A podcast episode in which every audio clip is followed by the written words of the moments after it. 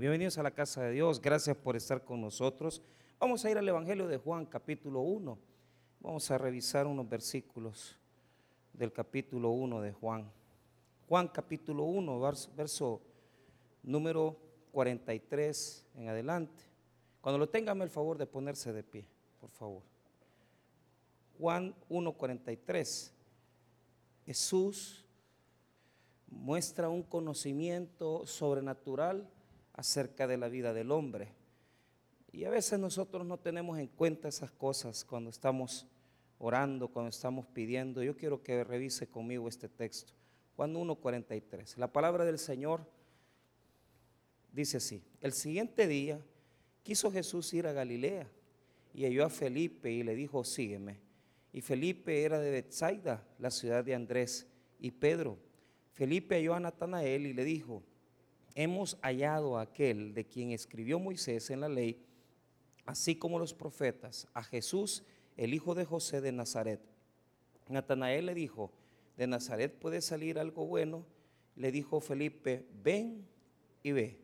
Cuando Jesús vio a Natanael que se le acercaba, dijo de él, he aquí un verdadero israelita en quien no hay engaño. Vamos a orar. Padre, te damos las gracias por tu misericordia, por tu bondad que nos permite reunirnos en esta noche para orar, para ministrar nuestras necesidades a través de la oración y a través de nuestras peticiones ante ti, Señor. Te pedimos que nos ayudes, que nos fortalezcas en el nombre de Jesús. Amén y amén. Pueden tomar asiento, amados hermanos. Dios conoce mi corazón. Ese es el título de el mensaje de hoy. Dios conoce nuestros corazones. Muy bien, en el capítulo 1 del Evangelio de Juan, yo quiero decirle que eh, el Evangelio de Juan es el último de los evangelios que se escribieron. Algunos lo datan ya para el año 100 después de Cristo. Esto implica que, imagínense el tiempo que había pasado entre la muerte y resurrección de Jesús hasta el momento en que se escribe este Evangelio. Por eso eh, los académicos dicen que este, este texto tiene una alta cristología, porque cuando habla de Jesús, lo habla siempre acerca de, Jesús, acerca de un conocimiento bien profundo que tenía de los seres humanos. Eh, nosotros podemos ver en Mateo, en Marcos, Lucas, que Jesús conoce los corazones, pero en el Evangelio de Juan, él, él como, como que conocía, conocía más aún que en los demás evangelios. Podemos ver eh, en, los evangelios de Mateo, Marcos y Lucas varias ocasiones que los textos dicen y conocía sus pensamientos. Pero cuando ya vemos el evangelio de Juan, como que el conocimiento de Cristo es más profundo del hombre, es más grande. Y uno de los ejemplos es el caso de Natanael. En el capítulo 1 eh, se da esa asociación, es cuando ya Jesús comienza a, digamos, a tener un acercamiento con los discípulos que van a seguirle a él.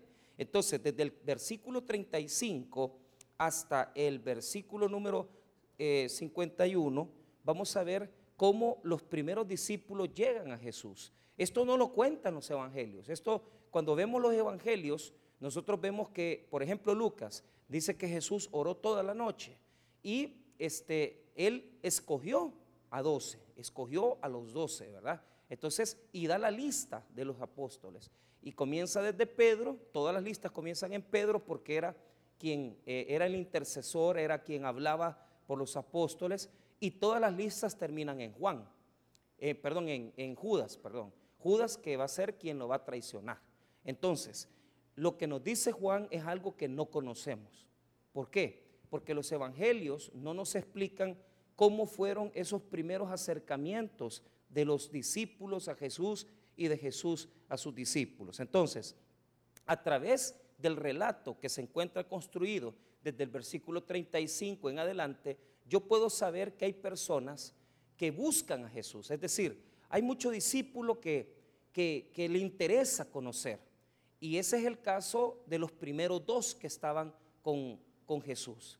Ellos se quedaron con él uno era eh, Andrés, ¿verdad? Hermano de Pedro, y se quedaron con él una noche. Entonces, pero ellos andaban buscando, eh, ellos, ellos eran seguidores, ellos querían más Ellos querían saber más. El, el texto bíblico dice que estaban con Juan el Bautista. Entonces cuando Juan el Bautista le dice, ahí el Cordero de Dios, entonces ellos salen del grupo de Juan el Bautista y comienzan a seguir a, Jesucristo. Entonces, ese es el primer caso. Esos son los dos primeros, ah, digamos, discípulos. Después nos da una narración de cómo uno de los primeros dos, llamado Andrés, ¿verdad? Va a buscar a su hermano llamado Pedro. Y, va a decirle a Pedro, mira Pedro, mira hermano mío, eh, hemos encontrado, ¿verdad? al Mesías, hemos encontrado al Mesías. Entonces toma Pedro y lo lleva a Jesús. Y Jesús lo conoce y le pone un nuevo nombre. Y en ese orden llegamos hasta este, a este personaje llamado Natanael. Pero quiero que note primero algunos principios para que usted note esto. Vamos a ver ese pequeño acercamiento primera vez, eh, por primera vez. Vea lo que dice el verso 35. El siguiente día otra vez estaba Juan y dos de sus discípulos. Y mirando a Jesús que andaba por ahí, dijo, he ahí, hay aquí el Cordero de Dios. Pero mire, mire lo que pasa. Andaban dos, andaba un grupo con, con Juan el Bautista y del grupo de Juan el Bautista, estos dos se apartaron del grupo de Juan el Bautista para seguir a Jesús, porque tenían que salir de esa tradición, tenían que salir del grupo de Juan para seguir al Señor. Y esto es bien importante, ¿por qué? Porque nos da a nosotros, hermano, una idea que hay gente que siempre quiere seguir. Es decir, hay, personas que ya andan, es decir, quiero estar en las cosas de Dios, eh, eh, a mí me gusta venir a la iglesia, a mí me gusta que, involucrarme, a mí me gusta venir el domingo. Hay gente así. Entonces, ese grupo es el más importante porque son los primeros dos que van a estar con Jesús. Mire, cuando Juan el Bautista dice, ahí está, ahí es aquí el Cordero de Dios, estos dos, sin que se les diga nada, siguen a Jesucristo. Mire lo que dice el versículo número 37. Le oyeron hablar los dos discípulos y siguieron a Jesús inmediatamente. ¿Por qué? Porque no van a estar con Juan el Bautista. Si ya Jesús ha venido, entonces sigamos a Jesús, porque si ya estamos sabedores que Jesús es la verdadera ministración, la verdadera revelación del Padre, entonces hay que seguirle a Él. Esto es bien importante, porque eh, hay, los discípulos que más sirven, los discípulos que más les son útiles al Evangelio, son aquellos que tienen disposición, que dicen, no hombre, yo quiero estar, yo quiero ir. Aquí en esta iglesia pasa un fenómeno que, que los grupos de gente que están viniendo a la iglesia, gente nueva, eh, no quieren servir al Señor. Y es bien difícil porque, porque eh, la gente se ha acomodado hoy en día a, un evangelio de, no vamos a la iglesia, ¿verdad? Como quien, quien va solamente a la misa, ¿verdad? Pero no hay compromisos más, o sea, no quieren dar un paso a, a buscar más al Señor. Ellos dieron un paso. Entonces, ellos dos se quedaron con Jesús ese día y esa noche. ¿Qué fue lo que Jesús les enseñó? Yo, yo me imagino que les ha de haber hecho revelaciones, ¿verdad? Cosas maravillosas. Y ellos se quedaron asombrados porque mire lo que sucedió en el versículo 39. Perdón, 38. Y volviéndose Jesús y viendo que le seguían, les dijo, ¿qué buscáis? Ellos le dijeron, rabí, que traducido es maestro, ¿dónde moras? Les dijo, venid y ved. Fueron y vieron donde moraba y se quedaron con él aquel día porque era como la hora décima. Entonces, ¿qué sucedió? Se quedaron con él en la noche. ¿Qué, qué hablaron? Yo no lo sé, yo, yo lo que les puedo decir es que ha de haber sido algo maravilloso, algo tremendo, ¿verdad? Eh, a, mí, me gustaba, eh, yo, cuando nuestro pastor, el pastor fundador, tenía la costumbre de que cuando íbamos a las misiones, eh, había siempre un grupo, o sea, estábamos todos los que íbamos a ir, pero un grupo se iba en el microbús y el otro grupo se iba con él en su carro. Entonces, pero en el carro solo, habían, solo cabían cuatro. Y, decía, eh, a mí me gustaba porque yo me le ponía enfrente, ¿va? para ver, muchas veces me le puse y nunca me invitó, pero, pero, pero, pero, pero, pero cuando, se, cuando eso era, dice, Michael, venite, venite, a mí me encantaba porque yo sabía que era hora y media, porque tal vez íbamos a, cualquier iglesia en Oriente, en Occidente. Y ahí él contaba, conocía, contaba sus anécdotas, lo que estaba pasando. Y uno aprendía mucho, ¿verdad? Entonces, si uno se, se enamora de lo que un hombre le puede enseñar, imagínense cómo no nos enamoramos de lo que Jesús puede mostrarnos. Entonces, eh, por ahí va la cosa, por ahí, por ahí va la cosa. Porque cuando vos sabes que Jesús tiene todo, vos sabes que Jesús tiene todo el conocimiento, toda la sabiduría, entonces vos querés estar con esa gente, pues querés estar. Entonces ellos, ellos se enamoraron. Yo, yo, yo no sé qué, qué vieron en Jesús ahí, qué les enseñó, no lo sé. Pero lo que sí les puedo decir es que al día siguiente hubo un fuego.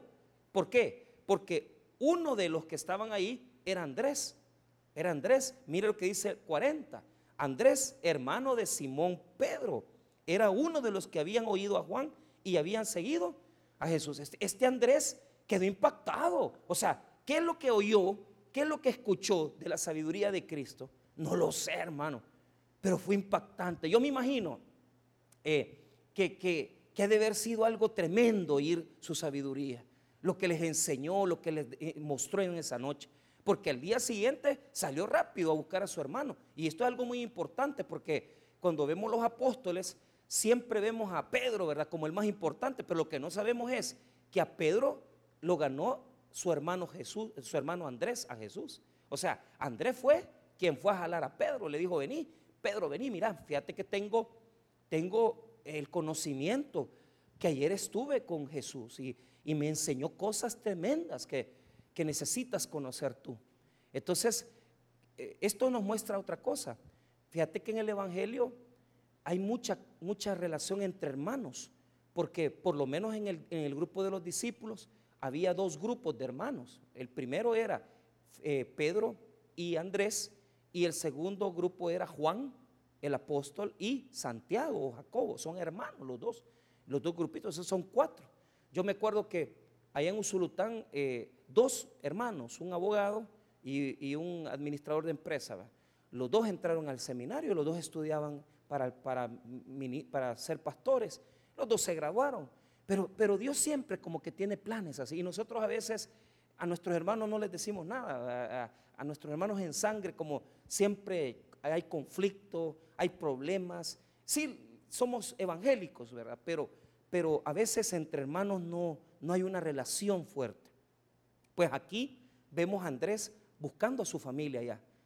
Fue a traer a Pedro, le dijo, vení Pedro, vení a ver lo que Jesús dice. Mira lo que dice el 41. Este halló primero a su hermano Simón y le dijo, hemos hallado al Mesías, que traducido es el Cristo. Entonces se lo llevó. Vamos, vamos, venite, vamos a ver a Jesús. Y mira el 42. Y le trajo a Jesús. Qué bonito. ¿eh? cómo me gustaría yo, yo poder traer a mi hermano, ¿verdad? Y andar jalando y, tener esa acción, ¿verdad? Que muchos nos hace falta, que nuestra propia familia no la andamos empujando, andamos empujando a otra gente, andamos empujando amigos, a hermanos, está bien, pero a nuestra familia no la jalamos. ¿Por qué? Porque no creen en nosotros, porque no creen en nosotros. Entonces, cuesta con la familia, cuesta, pero, pero aquí Andrés Llamó a Pedro y dijo, vamos, Pedro, vamos. Le trajo Jesús. ¿Y qué va a pasar con Pedro? Pedro va a ser un gran apóstol. Pero si no fuera por Andrés, que fue el primero que, que vino a Jesús, Pedro nunca hubiera hecho nada. Vea lo que dice el 42. Y le trajo Jesús. Y mirándole, Jesús dijo, tú eres Simón, hijo de Jonás. Tú eres llamado Cefas, que quiere decir Pedro. Entonces ahí hay un encuentro. Cefas es, es, es, eso, es piedrita. A veces, o sea, ¿qué es lo que hace Jesús? Mira qué bonito. Él ya conoce el potencial de Pedro. Pedro no conoce su potencial. Pero, pero Jesús sí conoce lo que Pedro va a hacer. ¿Por qué? Porque Pedro es lo contrario impulsivo, eh, se sacó la espada cuando venían a capturar a Jesús, eh, le dice, haz, que camine sobre las aguas y viene él y, Jesús le da la autorización, no es ningún bobo. O sea, Pedro le dijo bien, Pedro le dijo, eh, este, haz que camine sobre las aguas y él lo hace. Pero ¿cuál fue la regada de Pedro? Que vio a la tempestad más que a Jesús y se hundió. Pero Pedro es así, Pedro es impulsivo, no es piedra. Piedra será cuando él sea estable, cuando él haya sido transformado. Entonces, mire lo que quiero mostrarle. Jesús tiene conocimiento de lo que nosotros, de lo que nosotros nos, convertiremos a través del Evangelio de Jesucristo. Yo, yo creo, hermano, que a veces, mire, usted está menospreciando a Jesús, fíjese. Se lo digo sinceramente, aquí hay tanta gente que menosprecia al Señor. ¿Sabe por qué? Yo lo veo y lo veo claramente. Porque no se meten, no se comprometen. Y, el Señor dice, ay, dice, ¿cómo, ¿cómo quisiera usarte? ¿Cómo quisiera que supieras en lo que te voy a convertir? Ahorita eres, ahorita eres Simón, pero yo tengo para ti que te vas a convertir en piedra, te vas a convertir en cefas, ¿verdad? Pero, pero menospreciamos ese poder. Y, ¿Y cuál es nuestra actitud ante las cosas del Señor? No, yo, yo tengo mi cultito, ese cultito que, que, nos, que, nos compromete, ¿verdad? Que, que solamente por decir estoy en algo, pues en la iglesia, pero no estoy en nada. Porque honestamente no nos metemos con Jesús. Y Jesús queriendo transformarnos a nosotros en algo maravilloso. Solo aquí, mira, mira bien. Imagínate fueras como Andrés. ¿Sí o no te maravillaría el conocer cómo Jesús tiene sabiduría de todas las cosas? Y en esa noche él, él comenzó a verla. Andrés vio la sabiduría de Jesús y le impactó tanto que al día siguiente fue a llamar a Pedro. ¿Por qué? Porque uno dice, no hombre, si yo ya conozco la verdad, entonces quiero que mi hermano la conozca, quiero que mi familia la conozca. Le pregunto, ¿es usted una persona que se preocupa por su familia? Que dice, no hombre, yo quiero que mis hijos se conviertan, que mis hijos vengan. Y a lo que estaba orando el pastor Rolando, ¿verdad? Si nuestros hijos eh, se han apartado. Pero la pregunta, ¿por qué no los acerca? Pues, ¿por qué no los trae? ¿Por qué, por qué no lo trae como Andrés trajo a Pedro y le dice, vení, vamos hijo, vamos a la iglesia, vamos al culto? No, no, no, hay, no hay amor por Jesús. ¿Qué les quiero mostrar? Que no hay un amor sincero, que no hay un amor real. Tenemos un amor religioso porque hay que orar, eh, hay que orar por los milagros, pero usted no lo ha impactado Jesucristo. ¿Sabe por qué? Porque cuando a mí me impactó mi vida en 1996 eh, acepté a Cristo, pero en 1997, 98 yo no hallaba qué hacer con Jesús. Lo primero que me pasó fue eso. Yo, comencé a conocer versículos y yo dije, no hombre, vamos a hablar, vamos a evangelizar. Me enamoré, me enamoré del Señor. Y claro, Él vio en mí lo que yo no podía ver, porque yo, joven, descarriado, sin futuro, pero el Señor dijo, no hombre, este, este me sirve, este me sirve. Este, este, voy a hacer algo con Él. Pero les hago un énfasis. Si usted no se enamora de Jesús, ¿cómo va a transformar su vida Jesús? ¿Cómo lo va a hacer Cefas? ¿Cómo lo va a hacer piedra? ¿Cómo lo va a transformar? Si usted no se acerca, si usted no le interesa, si, si usted viene, pero no viene con ganas de aprender, sino que viene, allá, no, vamos, pues sí, pero, no, no, aprendes, no, no, no, no buscas la forma de tener una libretita, un papel y lápiz, aprender de lo que el Señor te, te quiere hablar, te quiere enseñar. Aquí vemos que esa sabiduría de Jesús impacta, impacta porque Andrés inmediatamente fue impactado con lo que Jesús le enseñó, fue a traer a su hermano Pedro. Pedro, vení aquí. ¿Y qué, pasa con Pedro? Pedro se da cuenta prontamente que Jesús tiene un futuro para él. Ya no te vas a llamar Simón, te vas a llamar Cefas. Vas a ser diferente, vas a ser distinto. Ni te imaginas lo que voy a hacer contigo. Fíjate que cuando leo ese versículo me acuerdo del pastor fundador. El pastor fundador estaba, estaba, ya él ya había, se había recibido a Cristo. Pero, pero él estaba con aquello que quería servir. Y él cuenta en su testimonio, decía, que leyendo un periódico, porque a él le mandaban de Estados Unidos periódicos en inglés, porque él vivió mucho tiempo allá, hablaba muy bien inglés. Entonces leyó en uno de los periódicos que en tiempo de guerra no hay misioneros, no hay gente que predique. Y dice que a través de eso el Señor le dio un llamamiento. Y, por ese periódico que leyó, él dijo, vaya Dios, yo, si vos me, estás llamando, yo dejo mis cosas aquí y me voy a Estados Unidos a estudiar. ¿Por qué? Porque en El Salvador no habían seminarios. Si aquí todo, él era catolicismo, pues. Aquí no existía nada. Y mire, él tomó sus empresas, porque él ya vendía casas, alquilaba propiedades y dejó las empresas. Se compró un, uno de esos microbuses bonitos, Volkswagen, ¿verdad? Eh, se llama, siempre se me olvida esa, esa, eh, eh, ese microbús, ¿verdad? Volkswagen, y lo compró, metió todas las cosas ahí y se fue con su familia. Se fue con combi, la combi, ¿verdad? Una combi es un microbús Volkswagen. Imagínense en aquel tiempo, 77, 78, eh, o sea, y ahí metió todo y, dejó sus empresas, se las dejó encargado a su papá y se fue para Estados Unidos. Y pagó su primer mensualidad y ahí fue el seminario, cuatro años de seminario. Pero, pero ¿por qué ahora no somos así? ¿Por qué nos, ah, ya, no, ya no nos impacta Jesús? ¿Por qué Jesús ya, ya no impacta como antes? ¿Será que, ¿Será que nosotros, hermanos, nos hemos llenado de tanto, de tanta cosa, ¿verdad? Evangélica, que se nos ha olvidado que nuestra relación con Jesús está por encima de cualquier cosa, O sea, eh, nos hemos, hemos venido aquí solo a buscar la religión, solo a buscar el culto. No, hombre, enamórese de Jesús, enamórese de Cristo, agárrese de su mano, dígale, Señor, yo, me, yo te quiero buscar, yo quiero, quiero dar más de mí, quiero, quiero darte mi corazón. No, no, no, no nos quedemos ahí. Entonces, el conocimiento de Jesús impactó a Andrés. Y Pedro lo conoció porque le dijo, ya no te vas a llamar Simón, sino que te vas a llamar Cefas. Y en eso se convirtió Pedro, en un hombre estable, un hombre, un hombre firme, firme. Ahora, veamos este segundo grupo. Ahí está el primer grupo de, de discípulos. Ahora, veamos este segundo grupo. Este segundo grupo está conformado por aquellos que Jesús tiene que ir a buscar. O sea, los primeros lo buscaron a Él. Hay discípulos que van a buscar a Jesús. Gente que, yo quiero conocer más de Dios, yo quiero saber más de Jesús. Y, lo van a buscar. Pero estos no, estos hay que irlos a traer. Vean lo que dice el 43. El siguiente día quiso Jesús ir a Galilea y halló a Felipe y le dijo, sígueme. Entonces lo fue a buscar a otra región, Galilea, le dijo a Felipe, sígueme. Hay discípulos que hay que ir a traer, hay que irles a decir, vení, vamos, servime, démosle. Seguí, seguí, seguime, por favor.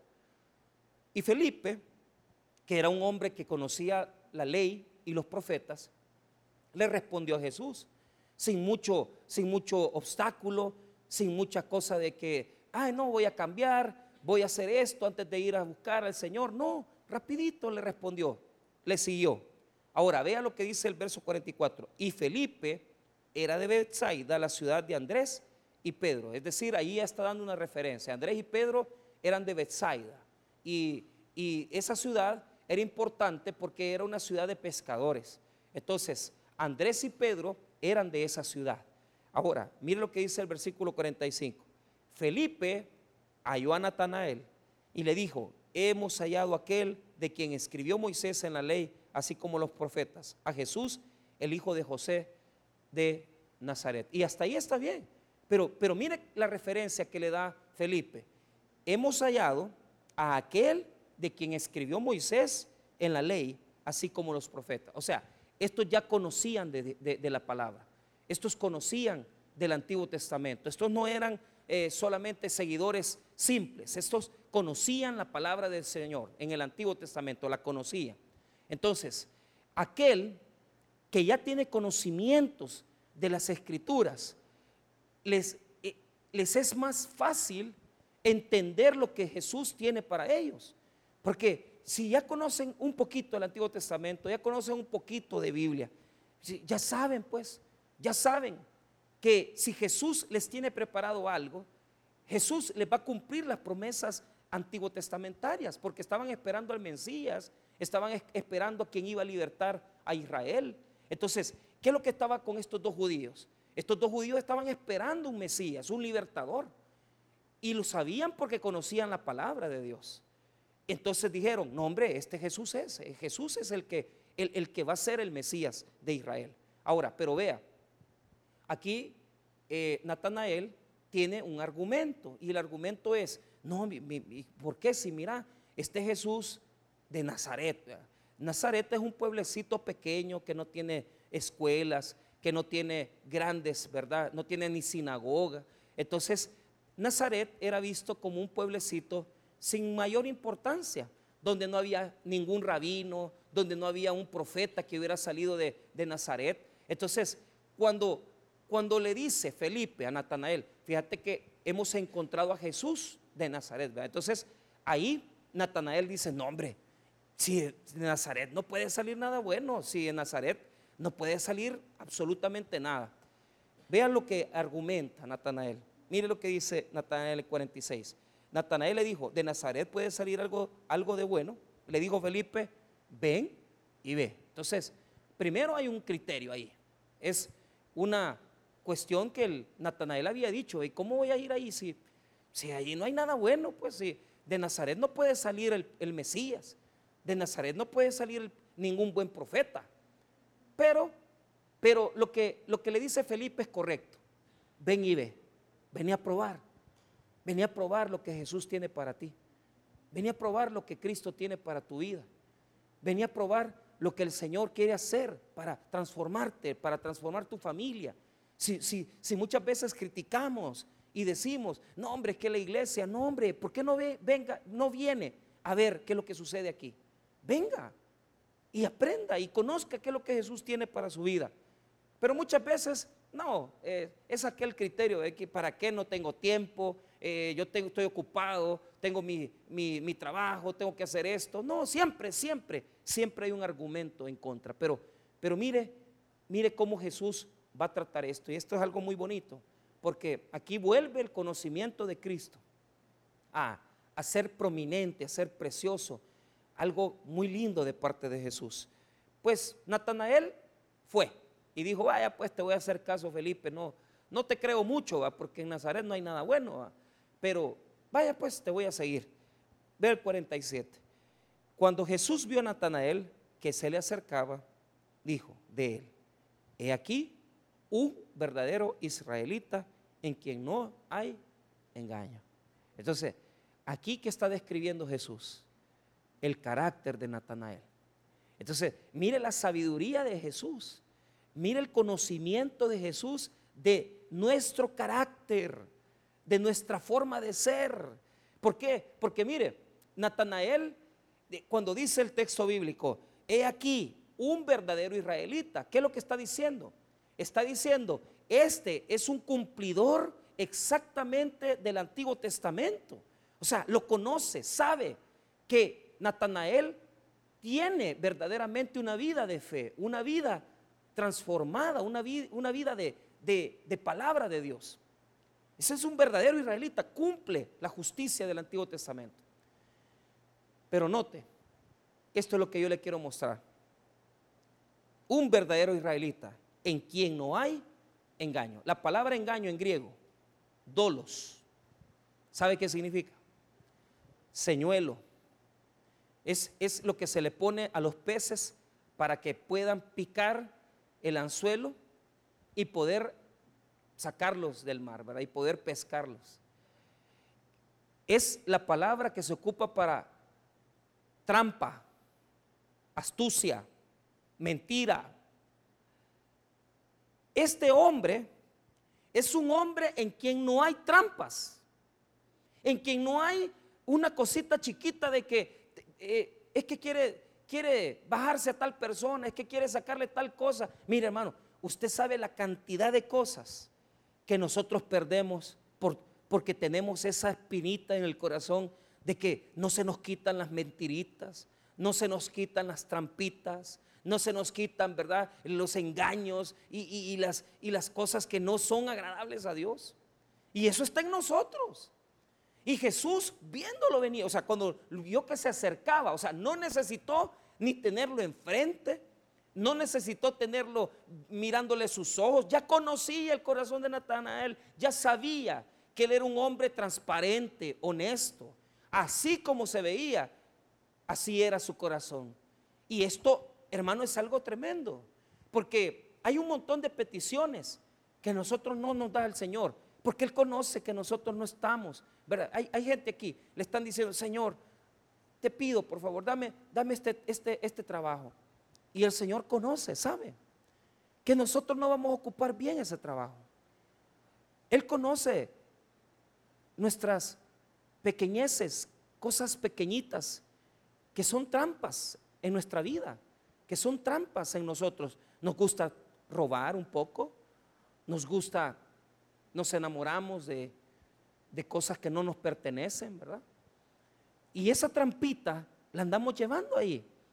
Y, como que no importara, ¿verdad? Como que Dios no, no supiera, ¿verdad? Lo que nosotros somos. Como nombre, si, si el conocimiento de Cristo es tan grande, que Él ni tan siquiera, oíme bien, ni tan siquiera ve el pecado. O sea, Él te lo puede mostrar. Ya vamos a ver que Él muestra el pecado, pero en este caso está hablando de la intención de hacer el daño.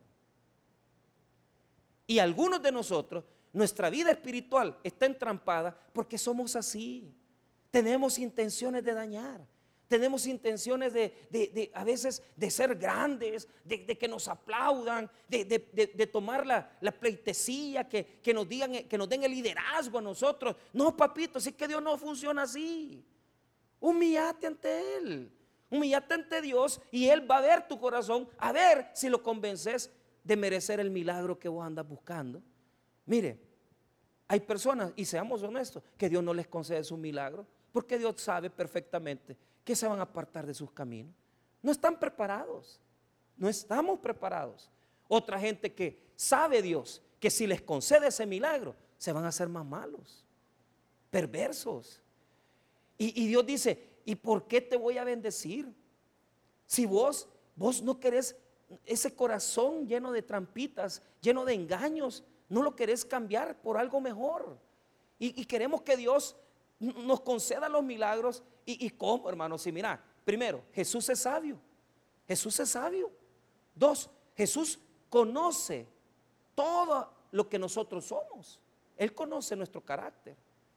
Con la simple intención de hacer la maldad, Él puede detener todas las cosas que nos tiene preparadas. Y yo me he dado cuenta de esto. Hay un montón de cosas en nuestra vida mira bien, que Dios no me las concede, ¿sabes por qué? Por el pecado que ando haciendo. Pero fíjate, el pecado es un problema, pero ¿sabes qué? Lo segundo, las intenciones que tenemos. Aún que estamos pecando y queremos seguir pecando con lo que Dios nos, nos va a dar. O sea, estamos viviendo una vida a veces de rebelión con Dios. Y eso Dios lo ve. Pero el problema es que por dentro no hay una corrección divina. O sea, no hay en nosotros una cosa de que, Señor, esto lo voy a cambiar.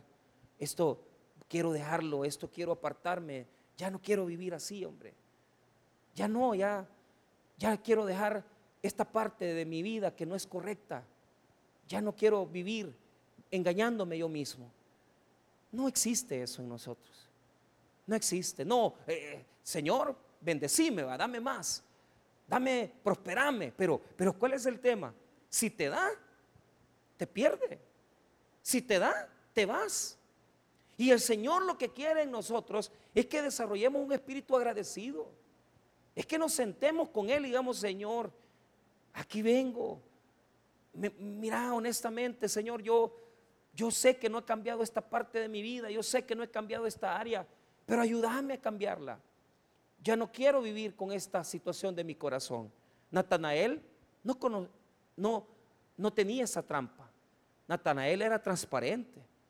Era un hombre totalmente claro. Así lo que él te decía, eso era. y, y la realidad es que muchas veces nosotros hablamos y decimos cosas que no somos. No somos, no llegamos ni por cerca de lo que nosotros nos imaginamos ser.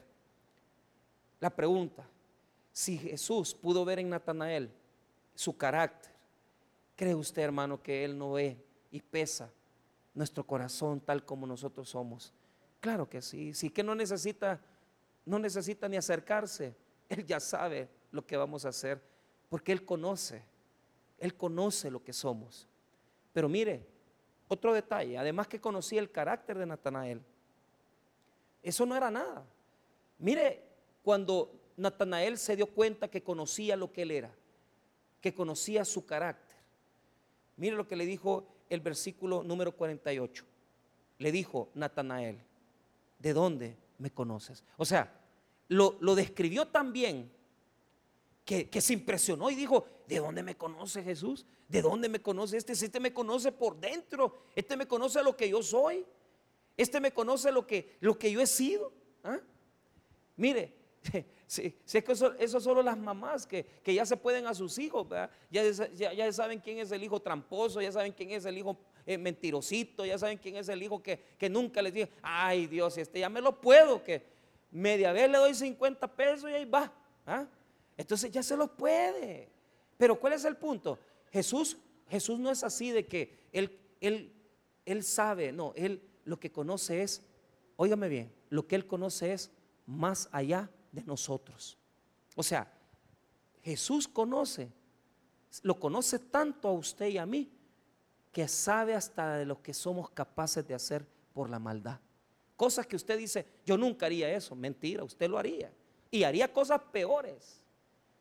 Y como Jesús conoce nuestro corazón, Jesús conoce nuestro carácter, Jesús conoce nuestras intenciones, Jesús conoce lo que somos, Él bloquea toda esa provisión de Dios. ¿Por qué?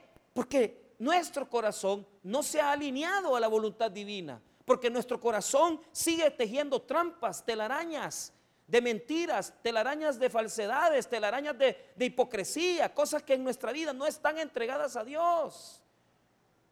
Pero Jesús nos conoce y nos conoce más que nosotros mismos. De tal manera que, no, no, no te voy a dar, no te voy a dar este milagro, no te voy a dar esta bendición, no te voy a dar esa visa, no te voy a dar esto, porque yo sé, conoce Jesús nuestros corazones. Fíjense que me acuerdo un, un hermano que, que le dimos una, beca y se graduó de profesor. Pero desde el, primer día, ¿verdad? Pastor, mire, yo no, no, no, no, porque toda la familia en Estados Unidos, todo el mundo, ¿verdad? Emigra a Estados Unidos. Pero él quería sacar su profesión para no irse, porque él decía, aquí me voy a quedar trabajando. Y yo no sé, fíjese, pero yo toda la vida yo sentía, ay, este, este no va a terminar la carrera. Este va a ir, porque pues sí, sus tíos, sus hermanos en Estados Unidos. Y mire que, que cabal, o sea, vino, se graduó, lo graduamos de profesor. Sacó su título de la, de, la pedagógica. Pero lo chistoso es de que ni habían pasado seis meses que se había graduado. Y ella me dice, mira, mire pastor, me dice, me voy para los Estados Unidos. Me dice, o sea, eh, o sea, yo le decía a él, mira, le digo, séme honesto, vea que vos te vas, te querés ir, vea que vos querés. No, pastor, si yo tengo mi vida aquí, toda la vida él me dijo, no, eh, yo aquí me voy a quedar. Mentira, desde el primer día que él entró a la universidad, él se quería ir. Lo que pasa es que, claro, lo, lo, motivamos tanto, lo empujamos tanto, que dijo, no, por lo menos termino mi carrera y se fue. Y ahí está. Pero la pregunta es, ¿cuánto tiempo usted cree que va a engañar a Jesús? Usted se puede engañar solito. En el caso de mi amigo, cinco años, nos, nos tuvo bien engañados a todos. No, este, el profesorado lo va a sacar, se va a meter a eso. Mentira. Él ya tenía lista ya el coyote que lo iba a llevar. Y ya estaba. Pero, pero, pero seamos sinceros, seamos honestos. Si es que algunos aquí, hermano, si no se meten con otra persona, otra mujer, porque no tienen pisto para decir y pagarle, no porque sabe Dios que si tuvieras esa plata, te metieras te metieras, pues, te, te, enamoraras de una persona, pero Él sabe por qué nos tiene amarrados, Él sabe por qué nos tiene condicionados, enfermedades, situaciones. Si Él ya sabe, si nos suelta un poquito más, ah, nos perdemos. Pero nosotros no, no, yo no, yo no hago eso, yo nunca haría eso, mentira. Si ya tenemos preparado, ya tenemos preparado el golpe, ya sabemos cómo lo vamos a hacer. Y mire, ¿Cómo es esto de duro? Mira cómo es Dios. Conoce lo que somos, lo que ha transformado la vida que hemos llevado, lo que ha hecho en nosotros, porque Él sabe lo que somos hoy. Que mire que es porque me quedé sin papá, me quedé sin mamá, lo que sea, hermano, Él ya sabe lo que somos. Pero mira lo que le dijo después. mira este versículo. Le dice, ¿de dónde me conoce? Lo impresionó. O sea, de, ¿cómo me conoce Jesús? Porque ¿cómo no te va a conocer si Él nos creó? Entonces, respondió Jesús en el 48 y le dijo, antes que Felipe te llamara, cuando estabas debajo de la higuera, te vi. Ay, papá. Fíjese que esto, esto se interpreta así. Cuando estaba debajo de la higuera, ¿qué es debajo de la higuera? Los judíos, a la par de sus casitas de tierra, las casas judías eran de adobe y arriba tenían una terracita y a la par la mayoría tenían árboles sembrados de sombra. Entonces muchos judíos por la tarde, en el calor de la tarde, se sentaban debajo de las sombras a, leer las escrituras. Hay muchos, muchos eruditos que dicen que Natanael estaba leyendo las, las, escrituras. Yo, yo dudo mucho realmente eso. Pero, pero lo que sucede es que conocía, probablemente él estaba orando, ellos estaban orando porque viniera el Mesías, eso lo puedo creer, eso sí lo puedo creer, que tanto Felipe como Natanael estaban teniendo una vida de oración. Y, y ya ha pasado a usted que usted está orando ahorita y de repente le pasa, ¿verdad? Aquella cosa por la cual usted estaba orando y usted dice, ¿y cómo? Pues, ¿y cómo me pasó esto? Si yo estaba orando, a mí me ha pasado eso varias veces. ¿Sabe por qué? Porque Jesús conocía lo que Natanael estaba haciendo debajo de la higuera, conocía lo que estaba leyendo debajo de la higuera, conocía lo que estaba orando y conocía la intimidad de su oración. Jesús, hermano, conoce la intimidad de nuestros corazones y la intimidad de nuestras oraciones. Pero ¿sabe qué significa eso? Que Jesús conoce mi pasado. Jesús conoce mi carácter, lo que yo en lo, en lo que me he convertido. Pero Jesús conoce lo que yo fui, lo que yo he hecho. Él conoce de dónde yo vengo. Y sabe tanto de mí. Y sabe y conoce tanto de mi vida, más que yo mismo. Porque algunos aquí, mire pastor, es que yo me hice así, por esto, esto, esto, esto. Pero él ya sabía, él ya conocía. Y tal vez usted ni se acuerda de lo que sucedió en su vida, pero Jesús conocía cada detalle de tu vida pasada. Conoce cada cosa de tu vida pasada. Entonces Él sabe en lo que nos hemos convertido. Él sabe lo que somos. Pero lo impactante es que si Él conoce lo que yo fui, Él también sabe lo que yo voy a hacer en el futuro. Pero si yo no soy capaz de conocer, hermano, que solo Jesús tiene un destino maravilloso para mi vida. Entonces, ¿por qué nosotros venimos a la iglesia? ¿Por qué nosotros adoramos? Adoramos porque sabemos que aunque hemos tenido un pasado un poco malo, hemos tenido un pasado un poco oscuro, el futuro nuestro, aún así, puede ser diferente si nosotros ponemos nuestra fe en Jesucristo si nosotros hacemos énfasis en eso. Fíjese que ayer un amigo me mandó, yo no soy mucho para esas cosas, pero él sí es bien, bien, bien va. Y me mandó un face, una, una parte de un Facebook, mira, me pone ahí. Este, mira cómo terminó este, me dice. Es un amigo de nosotros, de infancia. El mejor de su clase en, el, en uno de los colegios de Santa Tecla inteligente. Ese, ese muchacho era un hombre bien educado, sus papás, su mamá, de familia. Pues. Y nosotros siempre andábamos ahí acomplejados porque él tenía sus papás, tenía sus recursos, su papá ganaba muy bien, buenos colegios, buenos regalos. Y en la foto aparece que habían asaltado una joyería con otra muchacha.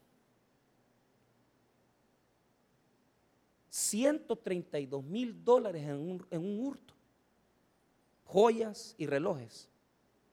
Y yo me pongo a pensar, no hombre, dije yo. Bueno, primero le escribí a mi amigo y le dice, y le puse ahí, ¿verdad? Eso es lo que nosotros fuéramos si no fuera por la misericordia de Dios. Yo le recordé a él lo que él era. Porque, ¿cuál era el punto? Cuando, este, eh, cuando nosotros andamos en la colonia, nosotros nos criticaba. Estos van a la iglesia, estos que van aquí, estos que van allá. Pero ¿qué es lo que sucedió? Lo que sucedió es algo muy duro. Y es que todas las veces que nosotros le dijimos, mira, fulano, vamos al culto, vamos a la iglesia. Él siempre rechazó. Él siempre rechazó al Señor. O sea, no es porque nosotros hemos sido mejores que este amigo, que nosotros estamos bien. Es que supimos entender que cuando le entregamos la vida a Jesucristo, uno puede cambiar su destino, hermano. Y yo me puse a pensar, si yo fuera el de esa foto, si yo, yo, mi amigo y yo tendríamos que estar con él en el mismo rollo. Ahí tendríamos que estar acusados con una gran demanda. ¿Pero por qué? ¿Por qué no sucedió eso? Porque cuando tú pones tu pasado, tu presente, tu futuro en las manos de Jesús, Él cambia extraordinariamente todas las posibilidades, hermano. Es decir, Jesús nos conoce tanto que sabe lo que somos y sabe que nuestro futuro puede ser peor. Pero Dios, Jesús dice, no, aquí te voy a tener, son mío y no voy a permitir que te perdas. Venite, aquí estás conmigo bien. Y se lo digo de todo corazón. Probablemente la vida de muchos de nosotros se podría convertir en algo peor. Pero ya que han tenido la fe para buscar a Jesucristo y decir, Jesús, Tú me conoces más que yo mismo. Aquí estoy. Esa es la clave. Las cosas van a detenerse, van a parar. Y si tú ahí en tu vida sabes que tenés trampas en tu corazón, tenés cosas que no son agradables, es que mira, con solo que le digas a Jesús, Señor, vamos cambiando, ayúdame, transformame, una oración sincera todos los días de tu vida, cambia tu futuro. Es que nosotros no hemos sido mejores que este amigo. Hemos sido igual y peores. ¿Cuál ha sido la diferencia? Que nos arrepentimos cada día y reconocimos que solo Jesús nos puede dar un nuevo futuro. Hermanos, la clave es bien sencilla. Humíllense, humillémonos. Y con un corazón honesto, digámosle a Jesús, es que yo no soy nada bueno. Es que yo tengo mis cositas aquí. Pero yo sé que vos me entendés. A pesar de eso, dame por favor, Señor, una oportunidad. Dame una oportunidad para cambiar, para ser diferente. Y Dios va a ir entretejiendo un futuro maravilloso, lleno de las bendiciones que ni usted ni yo nos imaginamos. No necesitamos ser completamente transformados. Necesitamos estar arrepintiéndonos cada día y reconocer lo que hemos sido y reconocer que solo Jesús puede hacer de nuestro futuro algo mejor. Vamos a orar, hermanos. Padre, te damos gracias por tu palabra, gracias por tu bondad y misericordia.